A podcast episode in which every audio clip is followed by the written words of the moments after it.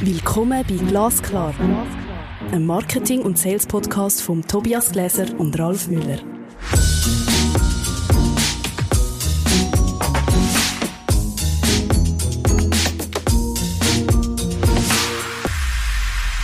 Hallo lieber Tobias. Hallo lieber Ralf. Heute sind wir bei der Episode 37, Gewinntreiberpreis. Das Einmaleins erfolgreicher Preisgestaltung. So, und ich glaube, das ist echt vielversprechend. Ich hoffe es doch. Oder wir haben Clickbaiting gemacht. Hm. Oder? Aber ich glaube schon, es ist ein ganz wichtiges Thema. Tobias, welche Rolle? Ich stelle jetzt einfach eine Frage, oder? Ja, voll, go Mach for ich it. einfach. Machen wir, bitte, klar. Welche Rolle spielt denn der Preis im Marketingmix? Eine mega wichtige, oder genau wie wir es vorher schon gesagt haben. Also wenn wir sagen, die 4P, die klassische P vom Marketingmix, da sind wir bei Product, Place, Promotion und Price. Und wie schon wir es gehört, der Preis spielt eine wichtige Rolle. Und viel tun wir ja darüber reden, Angebot und Nachfrage und so weiter, aber wir tun nicht genau überlegen, was das eigentlich bedeutet.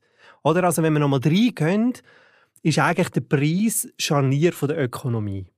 Oder? Also wir haben ein gewisses Angebot auf dem Markt, wir haben eine gewisse Nachfrage.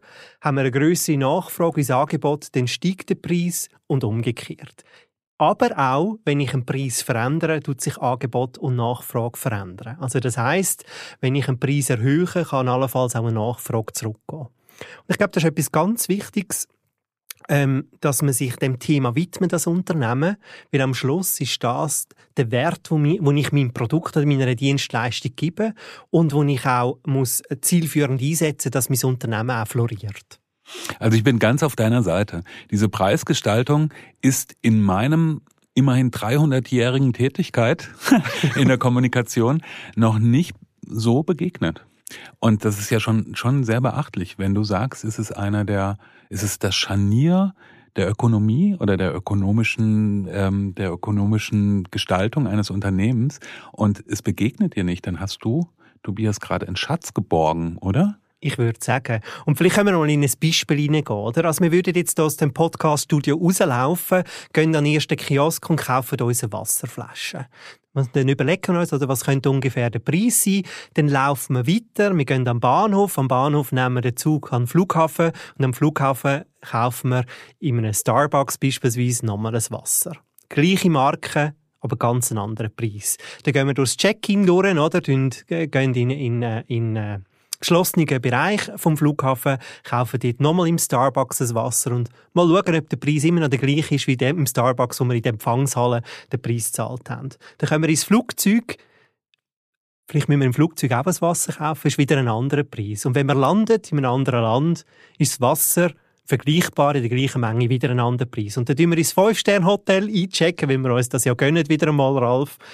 Aus der Minibar bedienen wir uns, die Wasserflasche ist ein bisschen kleiner und der Preis ist höher. Oder ich glaube, da sehen wir mal, wie Preisgestaltung komplex und vielfältig kann sein. Ich das war jetzt ein einfaches Beispiel. Gewesen. Ich stelle die Frage, warum? Warum ist das so? Das ist eine gute Frage. Also ich glaube, auch da geht es wieder um Angebot und Nachfrage, aber es geht auch um ein dynamisches Pricing und über das äh, können wir nachher noch miteinander drauf zu reden. Wie sollte denn so ein Unternehmen an die Preisgestaltung herangehen? Ich glaube, etwas, was ganz wichtig ist, ist mal grundsätzlich Kaufbereitschaft oder auch eine Zahlungsbereitschaft von seinen Kundinnen und Kunden zu kennen. Also zu wissen, was ist mein Gegenüber oder mein Zielmarkt bereit, für meine Leistung oder mein Produkt zu zahlen und was macht auch mein Mitbewerb. Also gegen, gegen wer gegen wer bin ich überhaupt im Spiel oder gegen wer kämpfe ich in Anführungs- und Schlusszeichen. Ich glaube, das ist mal grundsätzlich extrem wichtig. Und das Zweite ist wichtig auch zu wissen, was ist denn überhaupt unsere Preispolitik? Also welche Preisgestaltung passt denn überhaupt grundlegend zu unserem Unternehmen? Oder also bin ich ein Premium, also bin ich im Premium-Bereich unterwegs, dann wähle ich wahrscheinlich eine andere Preisgestaltung und allenfalls auch ein anderes Preismodell, wie wenn ich im Budgetbereich unterwegs bin. Also ein Beispiel. Also ich, ich glaube, das, es muss am Schluss auch, eine Preisgestaltung muss authentisch oder passend zum Unternehmen und wahrscheinlich auch zu einer unternehmerisch- unternehmerischen Kultur sein. Ist es nicht eigentlich auch an das Produkt gekoppelt, so wie du das jetzt gerade gesagt hast? Ähm, hatte ich den Eindruck, ich kann mir selbst aussuchen, in welcher Welt ich zu unterwegs sein will, in der Premium-Welt oder in der Budget-Welt.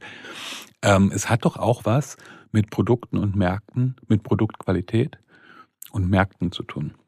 Definitiv. Und dann überlege ich mir als Unternehmen, wie wollte ich mich in dem Kontext positionieren.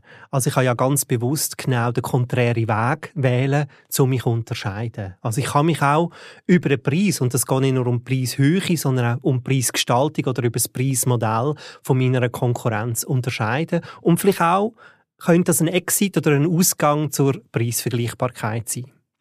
Dann würde ich gerne noch mal ein bisschen nach diesen Preismodellen fragen, Tobias. Jetzt kommt wieder die Aufzählung, Ralf. Ah, ja, ja.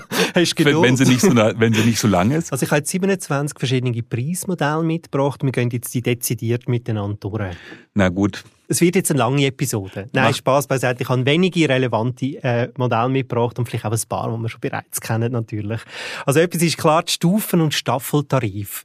Ähm, das ist eine Preisgestaltung, die ich eigentlich den Kunden oder die Kundin darauf konditionieren, möglichst viel zu kaufen. Also ich sage, oder, du kannst 10 nehmen, dann hast du den Preis XY. Wenn du 15 nimmst, hast du den Preis Z und das ist vielleicht noch ein bisschen attraktiver. Also ich konditioniere darauf hin, möglichst viel abzusetzen. Ähm, das ist nicht so emotional oder kann ich auch nicht Emotionen schüren. Das ist gängig, wenn man mit Handelswaren zu tun hat oder wo es um Volumengeschäft geht oder ähm, Beispielsweise, ich könnte jetzt auch bei Hot, wenn wir beim Hotel wieder sind, wenn du eine zusätzliche Hotelnacht dazu nimmst, dann, oder, kommst du ein spezielles Angebot über. Oder äh, wir haben jetzt zum Beispiel auch schon mit Webdevelopment-Firmen zusammen geschafft, die ein gewisses ähm, Stundenkontingent sozusagen einem anbieten und wenn man in ein höheres Stundenkontingent kommt, dann kommt man eine gewisse Rabattierung über. Also das wäre das Stufen- und Staffeltarifmodell. Und wie ist deine Reaktion auf solche Modelle? Das würde mich jetzt auch noch interessieren. Ich würde nicht sagen, dass es da eine generelle Reaktion drauf gibt. Ich glaube, es gibt Geschäftsmodelle und Märkte, wo so etwas absolut sinnvoll ist. Aber ich, ich würde das nicht generell sagen. Also wir bieten jetzt nicht so ein Modell an. Ähm, äh, und das ist sicher nicht das Modell, das ich im Premium-Bereich einsetzen würde. Gut, gehen wir in den Preismodellen einfach nur einen Schritt weiter. Da haben wir die Bundles, oder? Das kennen wir, wenn wir beispielsweise ins Lebensmittelgeschäft hineingehen und nicht nur Servala oder Brotwürste oder vegane Würste können kaufen, sondern gerade den Senf dazu. Also wo ich eigentlich Produkte oder Dienstleistungen bündeln und so relativ einfach ein Cross-Selling kann machen. Also das ist auch eine spannende Form. Ähm, und ein neues, neues ähm, äh, Geschäfts- oder Entschuldigung, Preismodell ist sicher das Freemium-Modell. Also es kommt so ein bisschen im, im Bereich Software as a Service führen, wo ich eigentlich meinem Gegenüber kostenlos etwas anbiete, also eine, eine abgespeckte Basisversion. Und wenn ich dann aber mehr will, dann muss ich in eine zahlte Version gehen. Das ist sehr attraktiv zum Konditionieren und dort ist sicher die Gratwanderung, wie viel gebe ich denn in der abgesteckten Version, das gegenüber in mein, in mein äh, Leistungssystem hineinkommt und ab wann wollte ich, dass er zahlt. Für welche weiteren Leistungen ist er dann auch bereit oder ist sie auch bereit zu zahlen? Es klingt sehr spannend. Ich warte jetzt noch auf die anderen 26 Preismodelle. also gut, also das Nummer 27, nein. Also etwas, äh, etwas, was man vielleicht auch ein bisschen vergessen ist das Auktionsmodell. Oder das kennen wir vielleicht von, von Auktionshäusern, oder, äh, wo, wo, Bilder versteigert werden. Aber so etwas haben wir auch im, im regulären Markt, wenn man das so kann sagen. Und ein typisches Beispiel, wo jetzt alle im Marketing, äh, im Marketing tätigen Personen, die zulassen, kennen, ist sicher Google. Oder? Also, wo ich wie sage, der, der am meisten zahlt für ein Keyword, der wird nachher in den Suchresultat auch weiter oben oder in den Anzeigeresultaten weiter oben ausgespielt. Also, das kann sehr ähm, spannend spannend sein. Und das, das würde ich einsetzen, wenn ich um jeden Preis meine Produkte oder Dienstleistungen loswerde oder eben auch zum Markt anheizen. Oder also da, da, da schüre ich auch die Emotionen, oder? Und ich tue die Begehrlichkeit von einem Produkt oder von einer Leistung erhöhen. Was ich ja sehr spannend finde, ist, dass wir über etwas reden gerade, ähm, dass man, jeder kennt es, uns begegnet es jeden Tag, aber darüber sprechen tun wir nicht, welche Strategien dahinter stecken. Und da komme ich jetzt zu meiner nächsten Frage, wie kommt denn so ein Preis überhaupt zustande? Oder hattest du noch andere Preismodelle ja, in petto? Ich habe noch 15, ich habe noch 15, aber ich tue jetzt nur noch zwei davon nennen. Zwei wirklich, ich glaube zwei sogar von der relevantesten, ehrlich gesagt, oder wo wir so ein, besonderes Augenmerk darauf äh, äh, legen weil sie vielleicht noch nicht ganz so bekannt oder etabliert sind. Das eine ist das dynamische Pricing, vielleicht ein bisschen bekannter. Also wenn ich sage, es gibt gewisse Marktfaktoren, die eine Preisgestaltung beeinflussen. Einfaches Beispiel, es ist Messezeit oder irgendwie in Köln oder Messestadt oder in Zürich äh, findet eine Messe statt, das Hotelzimmer, der Hotelzimmerpreis geht auf. Oder das wäre eine typische ähm, dynamische Preisgestaltung oder wir haben schönes Wetter und dann wird allenfalls sogar ein Ticket für den Skilift teurer. Ähm, oder in der Flugbranche kennen wir das Modell sehr gut. Und jetzt gibt es eine neue Form, wo wir ins verhaltensorientierte Pricing hineingehen. Ähm, das ist jetzt, während ähm, das dynamische Pricing eigentlich auf eine Kundengruppe ist, ist das verhaltensorientierte Pricing wirklich auf eine spezifische Person. Also das heißt, ich schaue, was hast du Verhaltenstendenzen. Für das brauche ich natürlich Daten, für das muss ich dich können tra tracken und entsprechend tue ich die Preise situativ anpassen. Also wenn ich wie merke, du bist vielleicht auf dem Absprung von meinem Produkt oder meiner Dienstleistung, gehe ich allenfalls mit dem Preis runter. Oder wenn ich merke, du tust zunehmend kon äh, konsumieren, bekommst vielleicht auch eine gewisse Abhängigkeit etc., dann gehe ich mit dem Preis auf. Und wenn man das hört, dann fangen natürlich die roten Lampen an von Leuten, bei allen äh, Konsumentenschützer wahrscheinlich, aber auch Konsumentinnen und Konsumenten. Und ich glaube, da müssen wir drüber reden. Oder? Also wie dürfen wir auch Daten von Kundinnen und Kunden nutzen, um den Preis auszuloten? Aber das ist eine grosse Diskussion und ich glaube, die können wir jetzt da äh, nicht miteinander führen. Ich hatte das jetzt als Einladung verstanden, war doch keine. Okay. Ist keine gewesen. Ist keine gewesen. also, Tobias, jetzt endlich diese Frage, wie kommen denn die Preise eigentlich zustande? Also wie ein Preis berechnen. Äh, da gibt es verschiedene Modelle und wahrscheinlich ist es auch, oder Vorgehensweisen, wahrscheinlich ist es auch sinnvoll, einen Mix von diesen Vorgehensweisen zu wählen. Also die einfachste und wahrscheinlich gängige, die wahrscheinlich auch alle kennen, ist die Kosten plus, plus äh, Preisbildung, also wo ich Einstandskosten berechne, also ich schaue, was sind die Entstiegskosten von einer Dienstleistung oder einem Produkt und ich tue eine Marge draufsetzen. Relativ einfach, müssen wir glaube ich auch nicht weiter vertiefen. Dann haben wir die wettbewerbsorientierte Preisbildung, also das heißt ich schaue mal, was mein Wettbewerb macht und du entsprechend meinen Preis positionieren. Also du ich ein leicht drüber, gleich oder drunter setzen und mit welchem Abstand. Ähm, und dann die marktorientierte Preisbildung, die ich ehrlich gesagt die attraktivste finde. Das heißt, ich tue die variablen Stückkosten zum Maximalpreis, wo Kundinnen und Kunden bereit wären zu zahlen, addieren und dann das durch zwei teilen. Also das heißt, die, ähm, die variablen Stückkosten sind ähm, Kosten, die entstehen bei der Herstellung oder Produkt vom einzelnen Produkt. Äh, äh, Entschuldigung, das sind Kosten, die entstehen bei der Herstellung von einer Dienstleistung, einem Produkt. Und Maximalkosten sind eben das, was der Kunde maximal würde zahlen für die Leistung. Und so habe ich einen guten Mix. Wie finde ich denn raus, was er maximal zahlen würde? Also entweder über Marktstudien, über Befragungen, ähm, aber auch über Verkaufserfahrungen. Also wenn ich natürlich meinen mein, mein Verkaufsprozess tracken und sehe, welche Angebote und welche werden angenommen, welche Angebote werden abgelehnt, habe ich auch irgendwie schon einen Referenzwert, oder? Und ich kann spielen mit dem. Also wenn ich jetzt eine leichte Erhöhung mache, sehe ich allenfalls, was passiert. Also tut dann Konvertierung von der Verkaufschancen in Kunden zunehmen oder abnehmen. Also ich würde so vorgehen, aber ich glaube, vielleicht ein Gespräch mit einer Kundin und Kunden führen. Und ich persönlich würde so vorgehen, wirklich mit der marktorientierten Preisbildung zu starten, das in den Wettbewerbskontext setzen und dann nochmal vielleicht gegenrechnen mit der Kosten plus Preisbildung. Macht das Sinn? Macht absolut Sinn. Ich habe natürlich einfach noch den Wettbewerb im Kopf bei all den Modellen. Du hast es ja auch schon genannt. Ich frage mich nicht, ob der Wettbewerb nicht eigentlich der zentrale, das zentrale Gestaltungselement des Preises ist? Mir ist einfach ein bisschen schnell versucht, sich mit Unternehmen auf die, ins gleiche Feld zu setzen, wo man vielleicht nicht die gleiche Positionierung hat. Oder also, wenn wir jetzt, gehen wir ganz konkret ein Coop und ein Mikro sind anders positioniert, oder? Und ich glaube, die muss man schauen, dass man das nicht vergisst. Also Preispolitik von einem Mikro und einem Coop einfach als, als Beispiel, die sind unterschiedlich. Und ich glaube, man muss schauen, dass man dann beim Wettbewerbsvergleich nicht Äpfel mit Birnen vergleichen. Ich glaube, das ist ein unglaublich weites Feld. Wir wollen es aber kurz machen heute. Ähm, gibt es denn auch psychologische Faktoren, die bei der Preisgestaltung eine Rolle spielen? Ähm, ja, die gibt es definitiv. Ähm, also es gibt eine sogenannte Preisschwelle. Oder? Also es gibt wie so eine Schwelle, wo ich, wenn ich die überschreite, bin ich nicht mehr bereit, das Produkt zu kaufen. Wenn ich knapp drunter bin, bin ich das noch. Also wenn wir jetzt in ein, in ein konkretes Beispiel gehen, was bin ich bereit für ein Kinoticket zum Beispiel zu zahlen? Da gibt's Schwellen, oder? Ähm, und wahrscheinlich sind die auch geografisch unterschiedlich, die Schwellen. Also in der Stadt Zürich als Beispiel ist die Schwelle vielleicht bei 30 Franken. Während ich vielleicht in, in, einer, in der Agglomeration oder in einer ländlicheren Gegend ist die vielleicht bei 25, ist die vielleicht bei 20. Ähm, also die ausloten. Ah, gut, und über Deutschland reden wir gar nicht. Wir sind froh, wenn wir überhaupt ein Kino haben. genau, genau.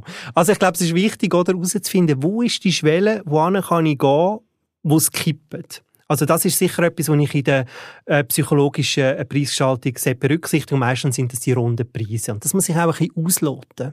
Allenfalls auch über Erfahrungswert. Dann etwas Zweites, was ich spannend finde, so äh, der, der Prestige- und Qualitätsindikator von einem Preis. Also wir gehen eigentlich automatisch davon aus, wenn natürlich das Umfeld stimmt, dass ein höherer Preis für höhere Qualität steht, oder? Und wenn ich gerade im Premium-Bereich unterwegs bin, würde ich mir das zeigen machen oder mir das zunutze machen. Ist klar, die Leistung muss nachher auch einen Qualitätsanspruch erfüllen. Oder? Also, das ist sicher. Aber im, im Kaufprozess gehen wir grundsätzlich psychologisch davon aus, dass wenn etwas gut herkommt und einen höheren Preis hat, dass es auch besser ist. Das ist vielleicht, ein, also, das ist vielleicht ein Beispiel bei Globus Eigenmarken im, im Lebensmittelbereich. Ähm, die haben relativ hohe Preise und Qualität muss dann sogar nicht einmal unbedingt immer besser sein, wie, wie andere Produkte, die günstiger sind habe ich eine schöne Anekdote. Darf ich eine Anekdote ja, natürlich, erzählen? Bitte.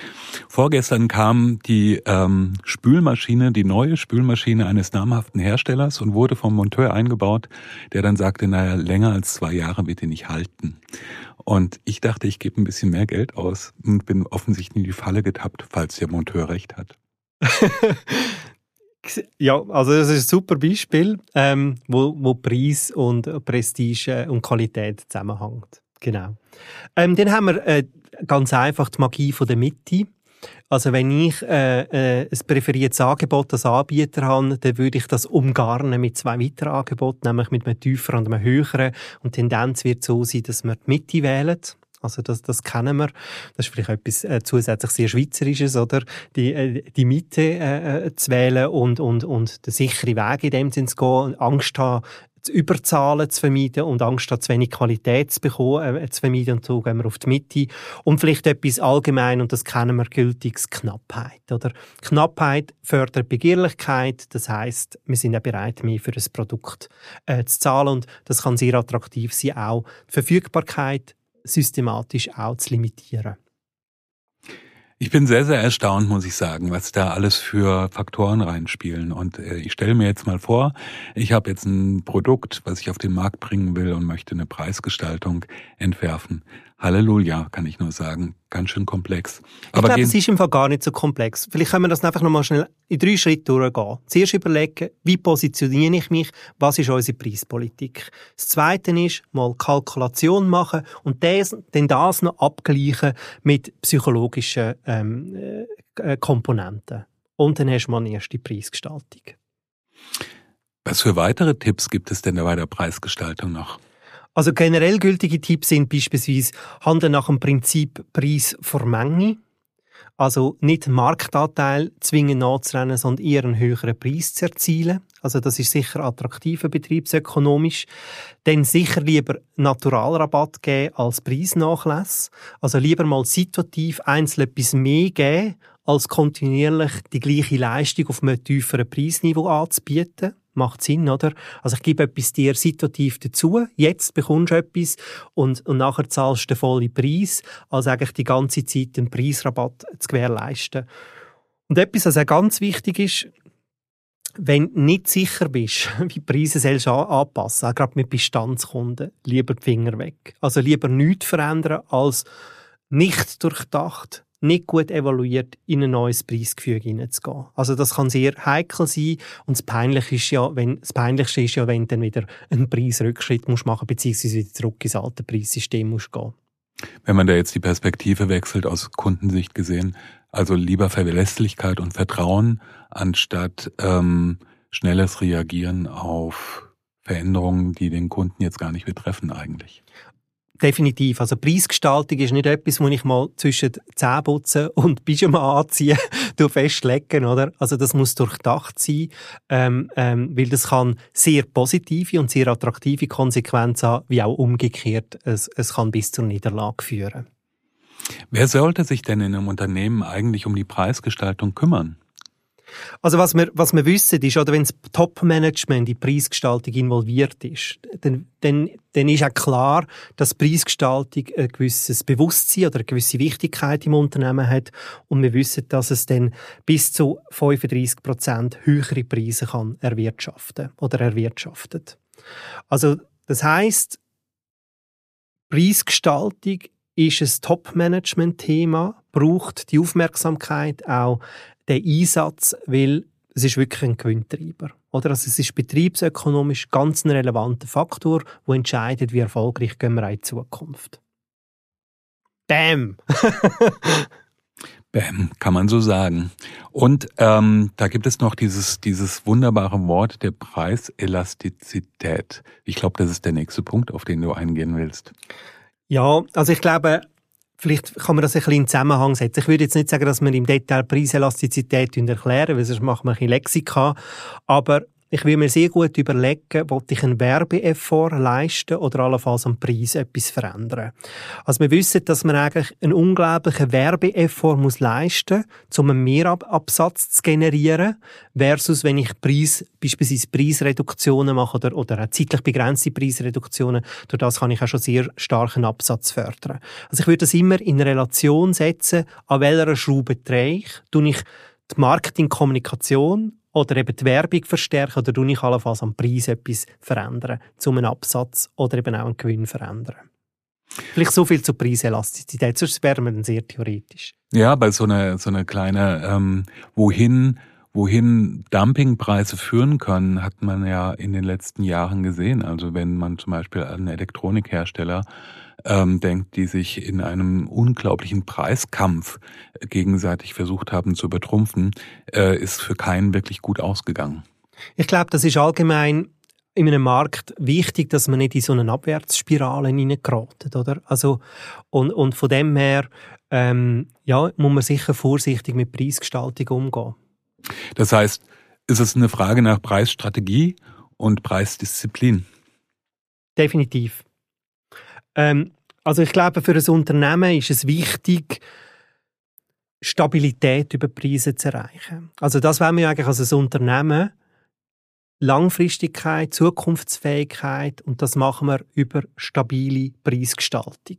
Und ich glaube, wenn ich auf und ab, wenn das Achterbahnfahrt wird, dann kann auch der Schuss hinten rausgehen. Tobias, ich glaube, das ist ein weites Feld, diese, das Preisthema. Ich glaube, da können wir nochmal nachhaken in einer weiteren Episode. Ich würde auch sagen, und vielleicht können wir gerade in dem Kontext Episode 38 anteasern und vielleicht können wir dort ein paar Fragen aufnehmen. Wir machen nämlich das grosse Marketing- und Sales-Fragen-Roulette, die zweite. Das haben wir schon mal gemacht und haben das irgendwie so ähm, inspirierend gefunden, dass wir das wiederholen. Das machen wir einfach. Ich freue mich. Ja, schon wieder. Ich auch. Das ist Glasklar. Ein Marketing- und Sales-Podcast von Tobias Gläser und Ralf Müller.